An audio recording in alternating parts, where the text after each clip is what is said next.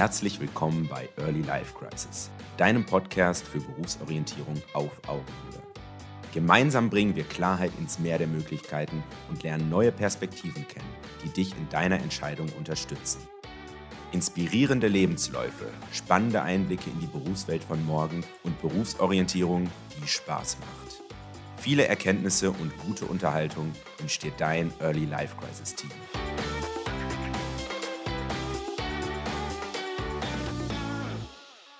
So, moin Malte, ich freue mich sehr, dich in der neuen Podcast-Folge begrüßen zu können. Wir sprechen heute. Hallöchen. Hi. Wir sprechen heute über das Thema die ersten 100 Tage nach dem Abitur. Was passiert so in der Zwischenzeit? Welche Fragen hast du dir gestellt? Äh, welche ja, Probleme ergeben sich? Welche Wünsche, welche Ängste vielleicht auch? Darüber werden wir in dieser Episode sprechen. Und ja, ich würde dich zunächst einmal gern fragen, dass du dich einmal kurz vorstellst. Ähm, wo bist du gerade? Äh, wo hast du Abitur gemacht?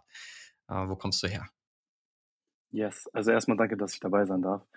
Äh, yes, ich habe, glaube ich, jetzt im Juli, äh, 2. Juli 2021 Abi in Niedersachsen gemacht, also nah, Nähe von Hannover. Und äh, bin 19 Jahre alt jetzt und bin aktuell in Berlin äh, frisch umgezogen, kann man so sagen. Frisch umgezogen, ja. Was hat dich denn äh, dazu veranlasst, erstmal zu sagen, ich möchte ausziehen, ich möchte jetzt nach Berlin gehen? Äh, oh ja, das war, naja, ich glaube, das war so mit dem, mit dem Ende der Schulzeit war das, brauchte ich auf jeden Fall einen Tapetenwechsel. Also es ist irgendwie, du hast zu Hause immer so diese gleichen Gewohnheiten, du hast immer so die gleiche Art, wie du aufstehst, die gleiche Art, wie du dein Frühstücksbrot machst oder so, oder die gleichen Gespräche mit deinen Eltern und einfach das gleiche Umfeld. Und ich habe einfach mal neue Inspiration gebraucht, weil ich finde, äh, gerade auch in der Schulzeit, auch während des Abi, du warst so die ganze Zeit in deinem Film drin, so und hast so die ganze Zeit einfach nur von Photosynthese zu Goethe gelebt und dann mhm. äh, war es einfach wirklich nötig, mal kurz rauszukommen und einfach mal was Neues zu sehen. Für mich auch eine Herausforderung, ein Stück weit auch mal auf eigenen Beinen zu stehen, weil ich das zu Hause ähm, hatte ich das Privileg des Hotel Mamas. Ich glaube, da kann ich wieder wiederfinden. ja. Und äh, ich wollte mich da selber so ein bisschen aus meiner Komfortzone kicken und da passt die größte Stadt Deutschlands, glaube ich, auch ganz gut für. Ja, spannend. Wenn wir jetzt mal auf dieses Gefühl blicken nach der Schulzeit, nachdem etliche Jahre vorbei sind, wo um 6 Uhr, 7 Uhr, whatever, der Wecker ge geklingelt hat und es hieß so, ich äh, gehe jetzt zur Schule, weil ich mache es und ich möchte es, ich muss es tun, wie auch immer. Äh, wie hast du diesen Tag der Abi-Entlassungsfeier wahrgenommen, als dann das Zeugnis überreicht wurde? War das dann wirklich so ein absolutes Freiheitsgefühl oder was ist da in deinem Kopf vorgegangen?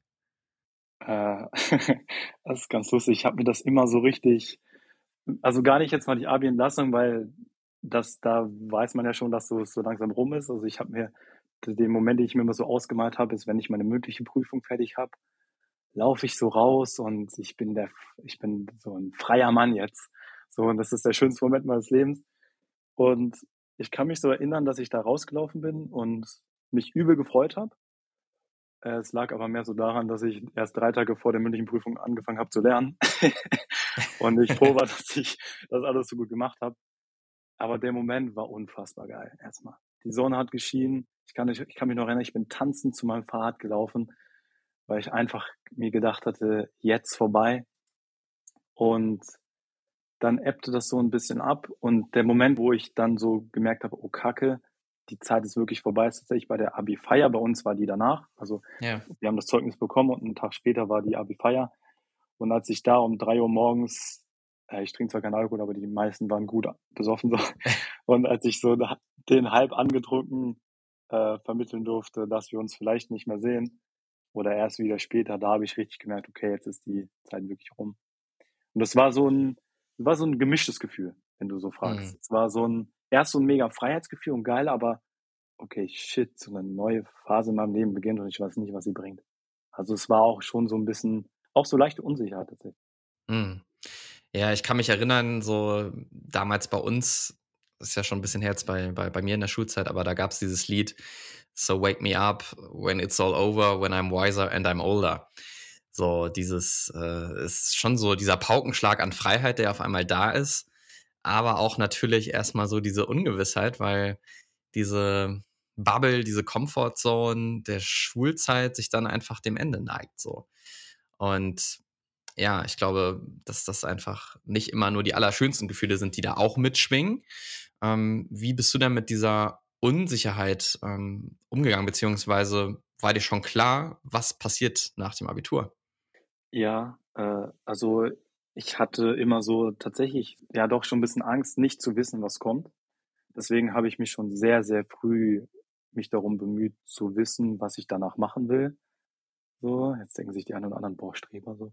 Aber äh, ich, ich, ich, ich, ich wollte das einfach wissen, für mich Klarheit zu haben, was ich will. Und deswegen habe ich schon, denke ich, in 10, 11 angefangen, äh, so mir anzuschauen, sämtliche Persönlichkeitstests angemacht, so die alle nichts gebracht haben, das war mir erstmal egal. Und mhm. deswegen habe ich mich da schon reingefuchst und dann für mich tatsächlich schon ein Studium gefunden. Äh, das, wär, das war dann das Studium der Wirtschaftspsychologie. Und dann war für mich nur die Frage, wann ich es starte.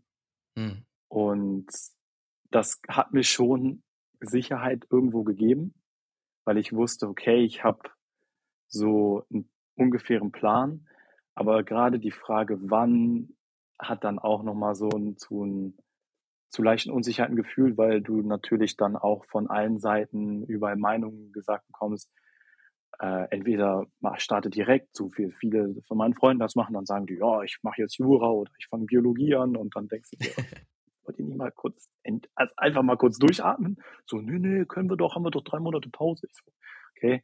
Ja. Und die Unsicherheit oder leichte Ängste kamen dann tatsächlich auch äh, halt wegen Eltern so. Mhm. Die haben dann, äh, da kommt dann natürlich, kommt sehr viel Druck von der Seite, weil die natürlich wissen wollen, die wollen einen genauen Plan haben, zumindest meine so, wie sieht das aus, was willst du machen, wo willst du sein?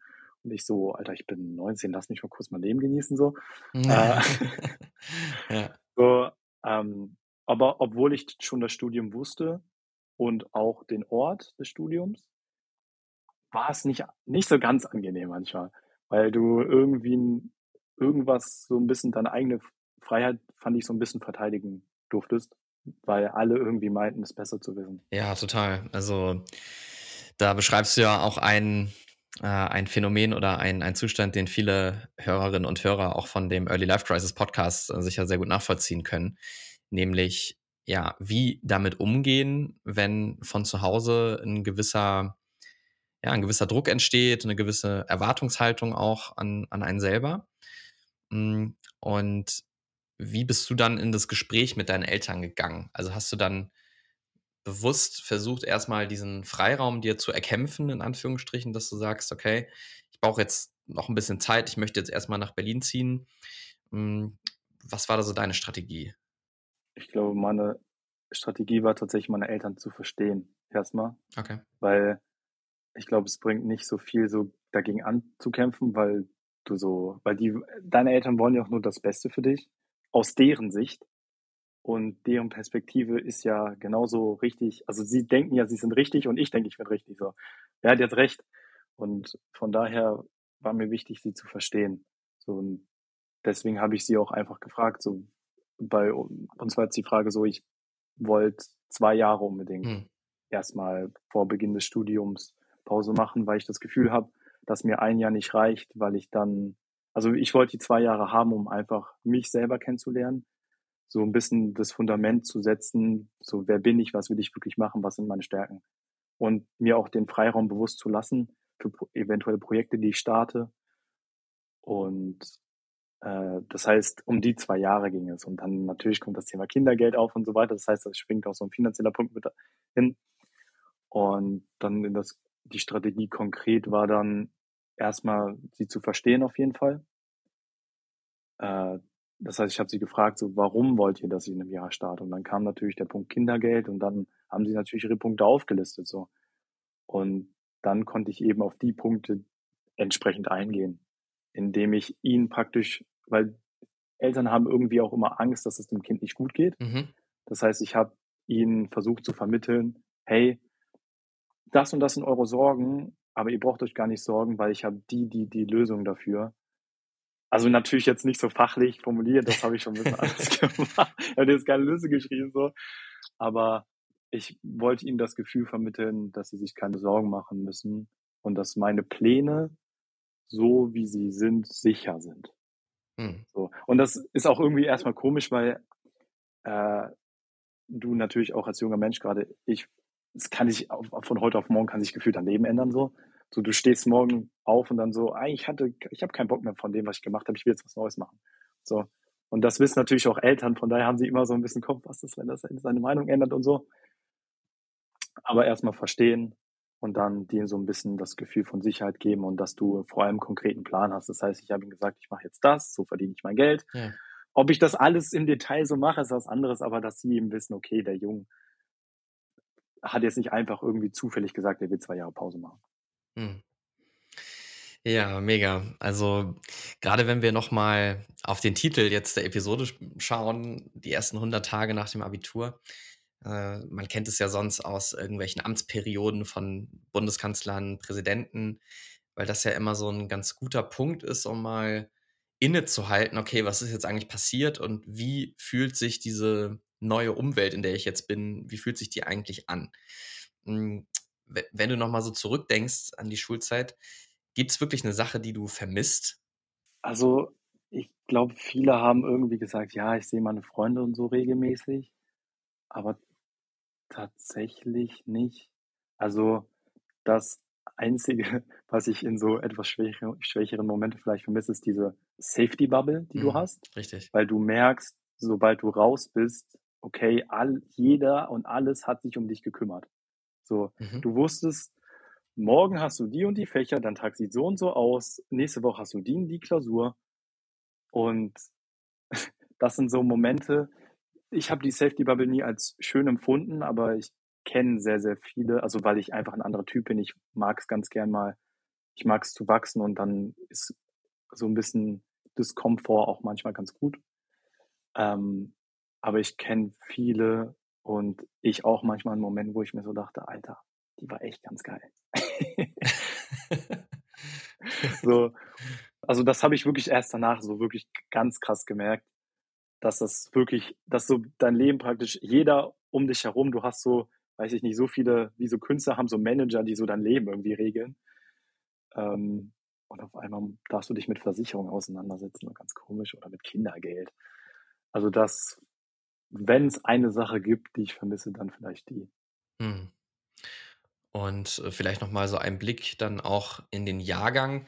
Hm, Gerade jetzt in diesem Jahr, im letzten Jahr gab es ja wirklich ja schlimme Meldungen mit äh, zum Thema der psychischen Gesundheit von ja jungen Menschen in Deutschland. Hm, hast du dich denn, nachdem so der Stichtag war, Abitur ist durch, hast du dich dann erstmal so ein bisschen erschöpft äh, gefühlt, auch von der langen Zeit der Schule, wo du ja quasi immer irgendwie unter Beschuss warst und du kamst dann ja auch gerade aus dem ganzen, äh, ja, aus den ganzen Vorbereitungen, dem, dem ganzen Lernen fürs Abitur. Hm, wie war da so deine Wahrnehmung? Äh, ich fühle das auf jeden Fall. Ich habe nach dem Abitur, also ich habe eine Online-Nachhilfeschule und ich habe mir so nach dem Abitur gedacht, so, so ach, ich brauche keine Pause, so ich arbeite einfach durch. So, das war nach der letzten, also nach der mündlichen Prüfung. Und ja. dann habe ich so einen Tag gehabt, wo ich einfach mal, ich, ich war übel gestresst, bin raus und habe mich tatsächlich so ein bisschen leer gefühlt, einfach weil ich mir keine Pause genommen habe. Das ist jetzt vielleicht in meinem speziellen Fall so, aber es war schon so, ich habe gemerkt, ich bin so gefangen in dem, was ich erlebt habe, so auch, dass ich wirklich übel viel Pause gebraucht habe. Also auf jeden Fall, also ich war auf jeden Fall erschöpft. Okay. Ich habe es nur mir nicht eingestehen wollen, ein Stück weit, weil ich dachte, okay, das ist jetzt wichtiger, nochmal ein bisschen mehr Umsatz, dies, das, so. zu, zu sammeln, ja, wie das halt so ist. Und dann, äh, aber ich war auf jeden Fall erschöpft. Und das ist echt Wahnsinn, weil du ja teilweise fast zwei Monate unter Druck dann so viele Sachen machst. Ich kann mich noch erinnern von meiner P5-Klausur. Das ist auch, ist auch meine Verantwortung. Ich ein bisschen zu spät angefangen. Ja. Und dann habe ich teilweise noch um so um zwei Uhr morgens so so Schokolade gegessen mit hohem Kakaoanteil, weil ich wusste, das senkt den Blutzucker, äh, das senkt äh, die, den Puls. weil ich so um zwei Uhr morgens ging mir so die Pumpe, dass ich dachte, Alter, Ja. scheiße, ich brauche jetzt irgendwas, um das ein bisschen runterzusenken, weil ich so scheiße nervös war. Sorry, dass ich jetzt so ausland antworte, aber auf jeden Fall erschöpft. Nee, super. Es ist ja auch wichtig, da ähm, auch drüber sprechen zu können, weil viele, äh, ja, wollen da vielleicht nicht drüber reden oder sehen es eben nicht ein. Ähm, aber das ist ja wirklich ein Phänomen, ähm, ja, was wir in den letzten Jahren durch Corona verstärkt natürlich noch, aber was wir beobachten konnten. Und äh, insofern, ja, nee, danke dafür deine, für deine Einschätzung. Genau, du hast dann relativ zügig nach dem Abitur ja deine, deine Pläne schon gefasst. Wie sah das denn im Jahrgang aus? Also war das, war das so der Status quo? Ja, ja, Konsens? klar, klar. klar. All- Alle wussten direkt, ich werde Arzt, Anwalt und oh Gott. Äh, nee, tatsächlich nicht. Also ich kenne viele, die haben sich erst nach dem Abi so ein bisschen damit auseinandergesetzt. Und Hm. viele, wo du dir auch, wenn du sie so gesehen hast, gedacht hast, warum machst du jetzt so, keine Ahnung, Arbeitsrecht im Studium? So, Ja. so, wo du, also einfach viele so ein bisschen planlos, die haben dann gesagt, sie studieren Lehramt. Also jetzt, will jetzt niemanden attackieren, es will, aber es gibt ja durchaus ein paar Leute, die das dann machen wollen. Und äh, nein, nein, der allgemeine Tonus war tatsächlich eher noch Unwissenheit und auch auf jeden Fall Angst und Unsicherheit, die so ein Unterbewusster so ein bisschen mitschwingt, wenn du so genau darauf achtest. Ähm, wenn du die dann das auch nicht genau wussten und auch, wo ich aus tiefster Überzeugung sagen kann, dass sie jetzt zwar ein Studium direkt anfangen, wo ich aber weiß, dass sie es tun, weil sie jetzt ein Abitur haben und dementsprechend ein Studium machen sollen, Hm. aus Sicht von anderen. Äh, das heißt, Ja. Da war auch viel Unsicherheit. Manche driften dann so so eine andere Richtung ab, die dann auf jeden Fall so fast jedes Wochenende feiern gehen oder naja, hier und da mal kiffen und das dann irgendwie versuchen zu überspielen. Was ich auch sehr, sehr gemerke. Das heißt, ich habe nicht mehr viel Kontakt zu all denen, aber ich habe mal so mitbekommen, dass so ein paar so ein bisschen abgerutscht sind, auch einfach, weil sie zu wenig vorbereitet wurden und auch einfach zu viele, denke ich, Zukunftsängste haben. Hm. Ja, das ist ja so der springende Punkt, äh, womit ich mich ja auch schon seit Jahren jetzt beschäftige. Äh, wie funktioniert denn eigentlich die Vorbereitung auf die Zeit danach? Äh, was habt ihr denn während der Schulzeit äh, im Rahmen der Berufsorientierung, was habt ihr getan? Also, was waren so die Werkzeuge, die Tools, die euch vermittelt wurden? Mhm. Also tatsächlich war da meine Schule ziemlich gut dabei, was das anging. Also wir haben Okay. Teilweise zu früh angefangen. Also wir haben in der neunten Klasse kam wer und meinte uns irgendwas von Bewerbungen erzählen zu müssen, wie man eine vernünftige Bewerbung schreibt und wie man sich beim Bewerbungsgespräch verhält. Das war so das Erste, wo ich mir so dachte, Alter, ich weiß noch nicht mal, worauf ich mich bewerben soll. Auf einmal sollten wir mit Hemd zur Schule kommen. Okay. okay. Äh, und dann gab es eine richtig geile Sache. Und zwar, wir hatten einen Coach bei uns, äh, der, oh, wie hieß er? Ich glaube, Christian, ich weiß nicht, oder irgendwie, irgendwie, ich habe ihn immer Christi genannt, so schwarzenshalber, aber ich, irgendwie sowas in die Richtung. Ähm, der war Ja. Coach tatsächlich auch, äh, so was ähnliches, was du machst. Also das heißt, er ist immer von Schule zu Schule gegangen und hat tatsächlich in einem sehr, sehr privaten und auch psychologisch wertvollen ähm, Raum so uns n- praktisch so einen klaren Weg mitgegeben, erstmal, was sind unsere Stärken, wer sind wir Mhm. Und was darauf aufbauen könnten wir tun. Und das, was ich schön fand, nicht nur auf Ausbildung, Studium bezogen, sondern auch auf Selbstständigkeit. Mhm. Das heißt, wer bin ich und was will ich darauf aufbauen tun? So, das war ganz cool. Da habe ich sehr, sehr viel mitnehmen können. Also er hat auch sein Netzwerk zum Beispiel bereitgestellt. Das heißt, äh, ich war damals an Unternehmensberatung interessiert im, im Studium Psychologie. Und dann konnte ich auch seine, sein Netzwerk befragen so und dann habe ich dadurch Kontakte bekommen und weitergemacht.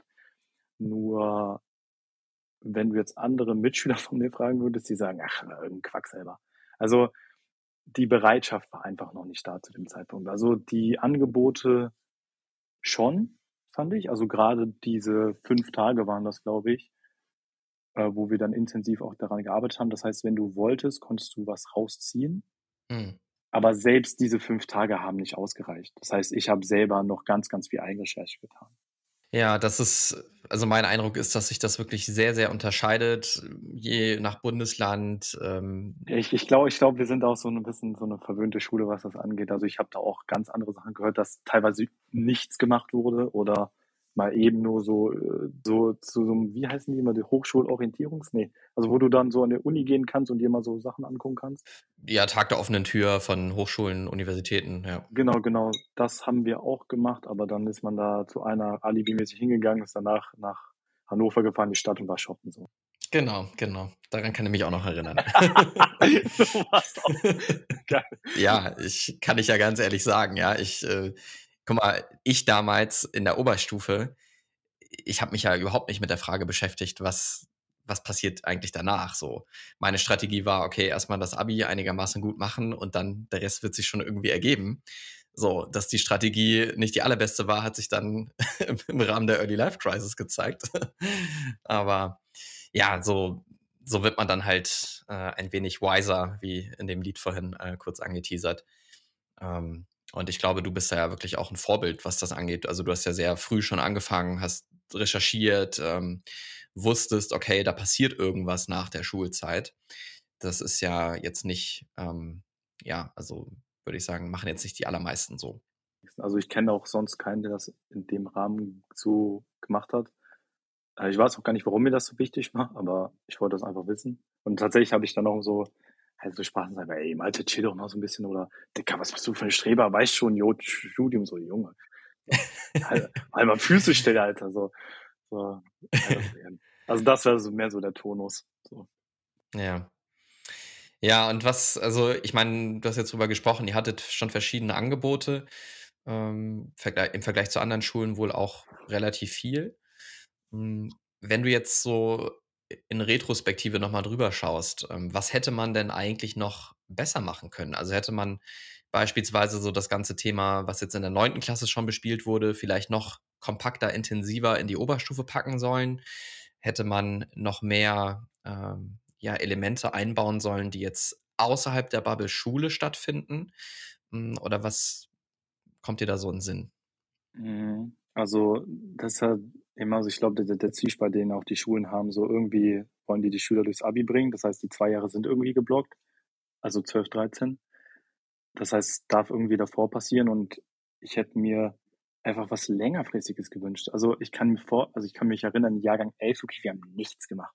Also, so, ich glaube, dass wir also, die Lehrer haben rumgechillt, die Schüler haben rumgechillt, so, ich auch. Und dann es war irgendwie so 'n Jahr, so alle wussten: „Okay, es geht Richtung Abi.“ Und ich finde, da hätte man ruhig mal so 'n bisschen im Lehrplan so kehren können, so so 'n bisschen ausmisten und auch mal so 1, 2 Stunden in der Schule einfach aktiv gar nicht mal so gezwungen, nehmt euch Zeit, sondern so die großen Fragen beantworten und nicht so auch Persönlichkeitstest, aber auch mal einfach mal meine Mitschüler fragen, meine engsten Freunde in 'nem Rahmen: „Wer bin ich? Was kann ich gut? Was mag ich?“ So. Mhm. Und das auch mal über 'n längeren Zeitraum, weil oftmals ist es ja so, wenn das so irgendwie komprimiert in so 5 Tagen ist oder an so 'nem Tag, da denkst du dir so dann denkst du dir nur so: „Boah, geil, kein Unterricht.“ Und es ist dann auch irgendwie nichts Nachhaltiges. Also, ich finde, so was hätte ich mir auf jeden Fall gewünscht, dass es so was gäbe. Ja. Und tatsächlich das, was du machst. Also, einfach so 'n o 'ne Online-Möglichkeit von Leuten, die wirklich Bock haben, mir das in meiner Sprache vernünftig beizubringen oder zu mir dabei zu helfen. Also, Mhm. ich glaube weil Rahmen Schule, egal wie drehen, es ist immer Rahmen Schule, so. Und ich finde, Ja, dass ja. aber Schule kann verweisen auf andere Leute, die's einfach besser können. Und dann kommst du genau in die Schnittstelle rein. Ja, vielen Dank. Vielen Dank für deine, äh, Einblicke. Ähm, weil also, ich beschäftige mich ja auch so damit, wenn ich so über die Jahre verfolge, was kann man denn eigentlich noch besser auch in das Bildungssystem integrieren? Hm, und ich glaube, dass da eine Ergänzung über, ja, außerschulische Elemente einfach super sinnvoll ist. So, ähm, es geht nicht darum, dass man jetzt hier irgendwie 'ne Revolution anzetteln möchte. Es ist sicherlich auch hilfreich, Allgemeinbildung zu fördern, Mathematik, ähm, auch die Gedichte von Goethe, äh, in bestimmter Art und Weise von mir aus, ja. aber halt nicht ausschließlich, weil ich kann die Gedichte wirklich in bester Perfektion runterbeten.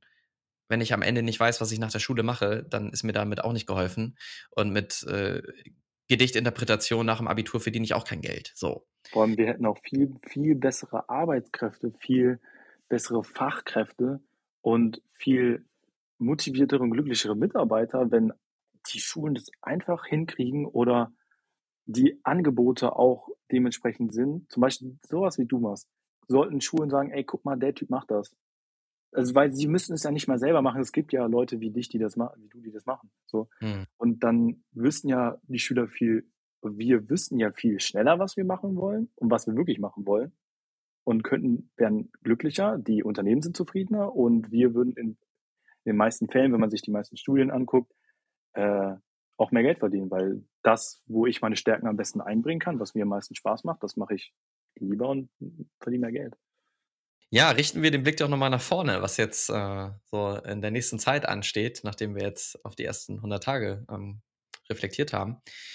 Mhm. Warum hast du dich denn jetzt für diesen Weg entschieden? Also nehmen wir uns nochmal mit. Du bist jetzt nach dem Abitur, hast gesagt, okay, ich gehe jetzt nach Berlin, habe jetzt mit meinen Eltern ausgehandelt, dass ich zwei Jahre äh, mehr oder weniger Zeit habe äh, für mich dort, bevor ich dann meinen Plan umsetze.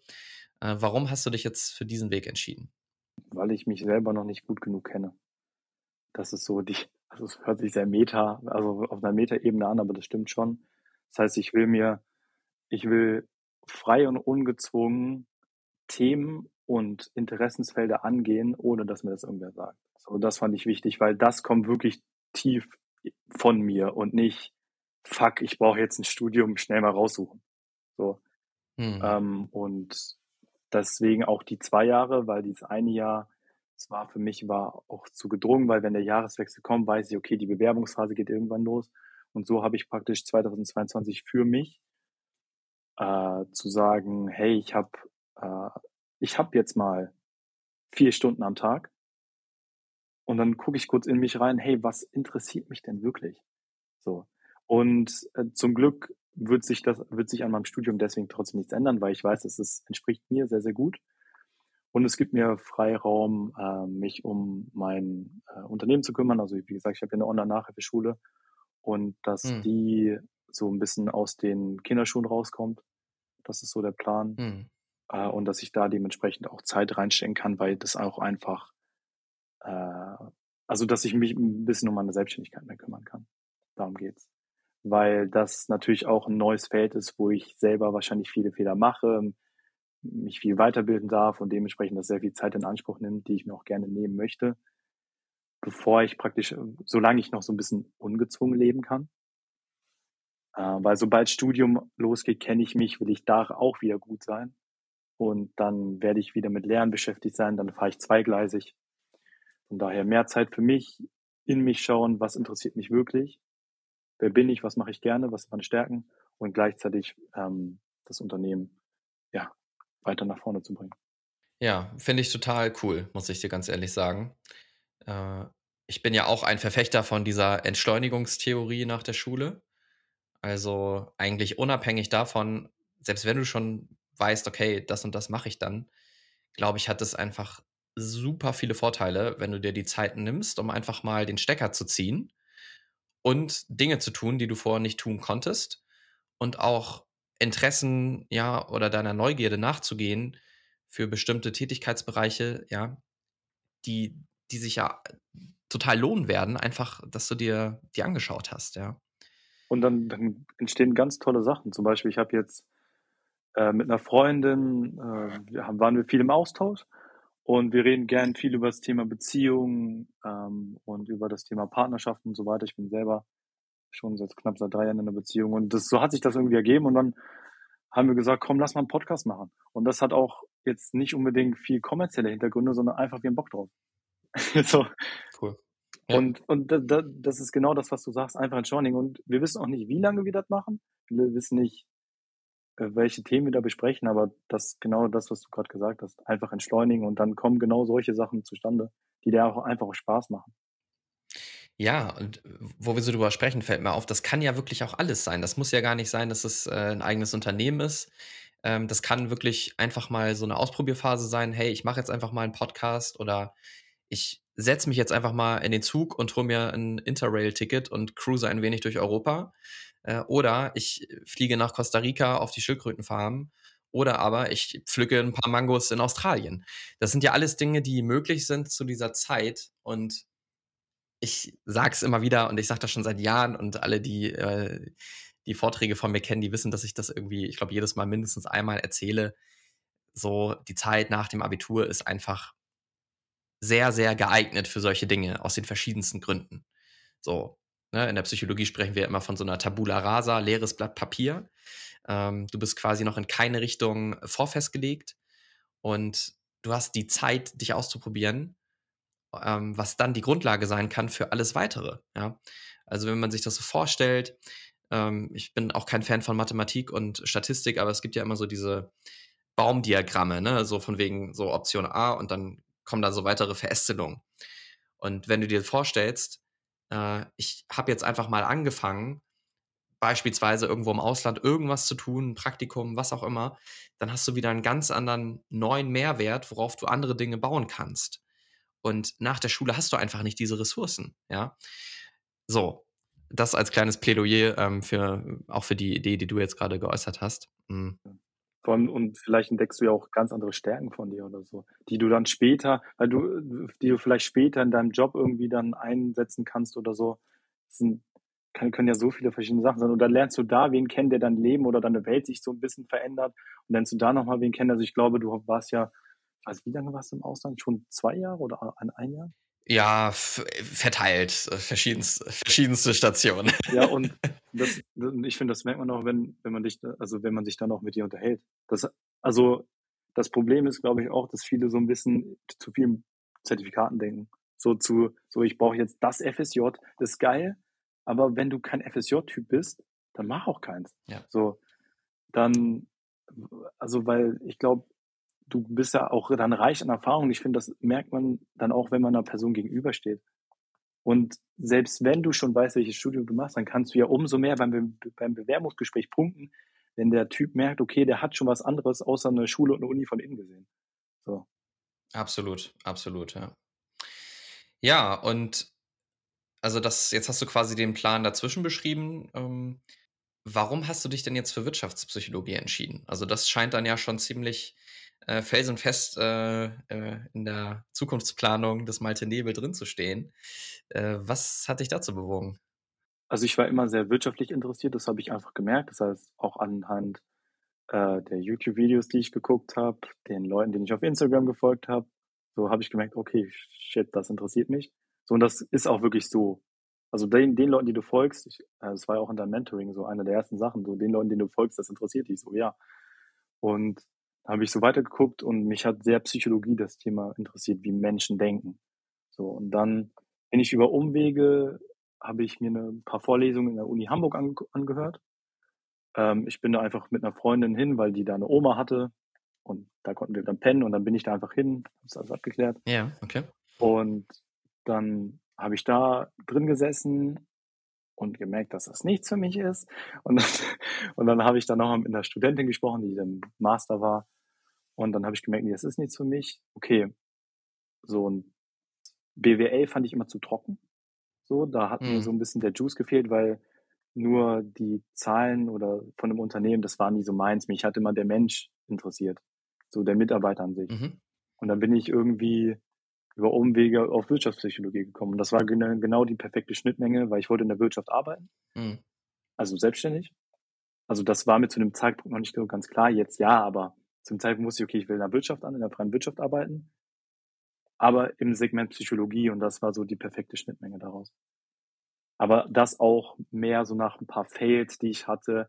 Ich habe dann vom besagtem Coach, habe ich zum Beispiel auch noch wen angerufen, der war Psychologiestudium, dann habe ich noch wen angerufen, der war, die war Unternehmensberaterin und so weiter und so fort. Und aus den ganzen Sachen hat sich das dann so entwickelt. Super.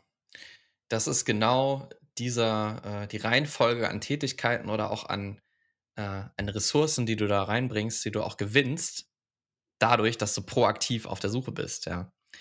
Und äh, das ist einer der Schlüssel schlechthin. äh, auf dem Weg in Richtung äh, Traumjob. Und äh, da hast du, glaube ich, echt ja, super ähm, Vorarbeit geleistet und die Wahrscheinlichkeit, dass das Ganze äh, zu dir passt, ist sehr, sehr hoch. Ähm, ja, mega, super spannend, super inspirierend, dein, dein Weg bis hierhin.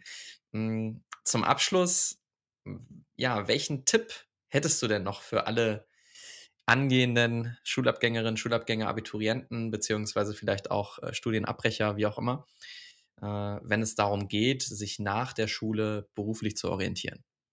Also vielleicht habt ihr einen Freund in einer anderen Stadt, eine Omi, die irgendwo anders wohnt. Und es muss auch jetzt nicht Australien sein. Äh, das kann auch erstmal, weiß ich nicht, eine Stunde weiter irgendwo anders sein. Und dass man sich wirklich mal weg von dem Alltag, auch wenn das so erstmal so ein bisschen blöd klingt und ach, wie ist doch ganz gemütlich hier, weil du dann, wenn du in ein neues Umfeld kommst, nicht die gewöhnlichen Gedanken hast, die du sonst denkst, wenn du zum Beispiel deinen Schreibtisch siehst, deine Playstation siehst, dein Bett siehst, oh, könnte ich mich hinchillen, sondern du bist in einem neuen Umfeld. Es muss auch nichts Großes sein. Und weil ich glaube, auch mal so für fünf oder sieben Tage, weil ich glaube, dann kommen dir auch nochmal ganz andere Ideen. Und wenn du dich dort, wirklich, wenn du dir mal so fünf bis sieben Tage nimmst und dort dich mit deiner Zukunft auseinandersetzt. Ich glaube, das ist so das, was mir auch sehr, sehr viel Zeit erspart hätte. Dann hätte ich auch, denke ich, auch diese ganzen anderen Umwege nicht gebraucht. Oder ein paar Fails oder so. Ja. Klar, ausprobieren gehört dazu, mal eine Vorlesung reinsetzen, aber dass ich so diesen Ansatzpunkt, den hatte ich nicht. Und ich glaube, das hätte mir extrem weitergeholfen. Einfach Zeit für mich nehmen und mich dann in der Zeit mit meiner Zukunft mit mir auseinandersetzen. Mega. Also vielen, vielen Dank für deine Einblicke. Super spannend, das alles, äh, ja, das alles mitzubekommen, was da auch jetzt in, dein, in deiner Zwischenbilanz der ersten 100 Tage nach dem Abitur so äh, ja, emporkam, beziehungsweise was jetzt auch deinen weiteren Weg angeht. Ich freue mich äh, auch dann deinen neuen Podcast äh, zu hören zum Thema Beziehungen. Hast du mich gerade schon neugierig gemacht, muss ich dir sagen. äh, und die Formulierung, da hat mir ein wenig der Juice gefehlt, finde ich auch sehr charmant. also, Malte, ganz lieben Dank für deine Zeit. Vielen, vielen Dank für deine Einblicke. Danke, dass ich dabei sein durfte, wirklich. Super. Und wir sehen uns dann in der nächsten Folge wieder. Macht's gut. Ciao, ciao.